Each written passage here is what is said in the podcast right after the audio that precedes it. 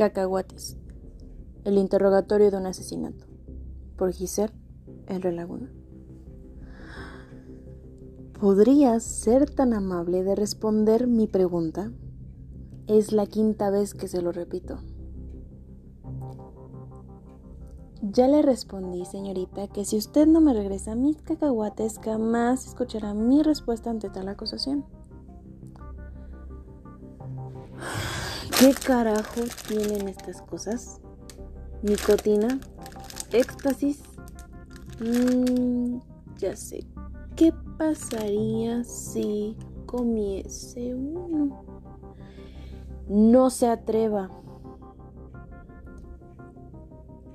come uno solo y diré toda la verdad.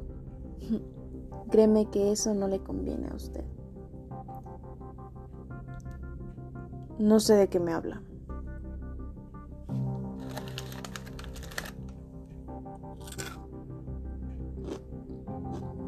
Ups. Me comí uno.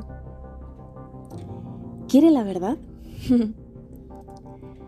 Yo no maté a mi esposo.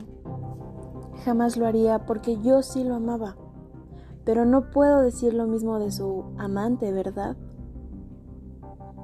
¿Qué? ¿Qué está intentando insinuar? Ya me cansé de intentar leer entre líneas con usted. Lo mejor será que terminemos el interrogatorio por él y continuemos mañana. Nada de eso, señorita.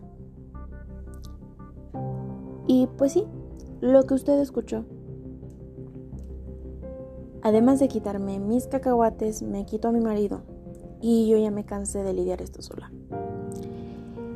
Usted mató a mi esposo, a la persona, bueno, a la única persona que he amado en toda mi vida.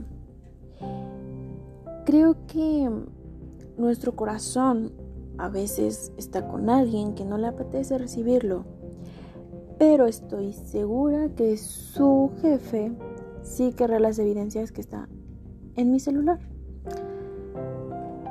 Y bueno, espero recuerdes que hace tres noches te encontré en mi cocina con tu pistola en la mano después de haberle disparado a mi esposo y estabas llena de sangre.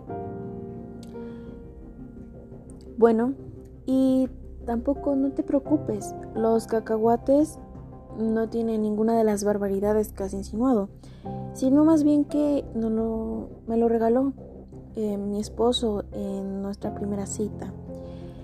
Y es una manera absurda quizá de sentirlo cerca, pero eso no importa.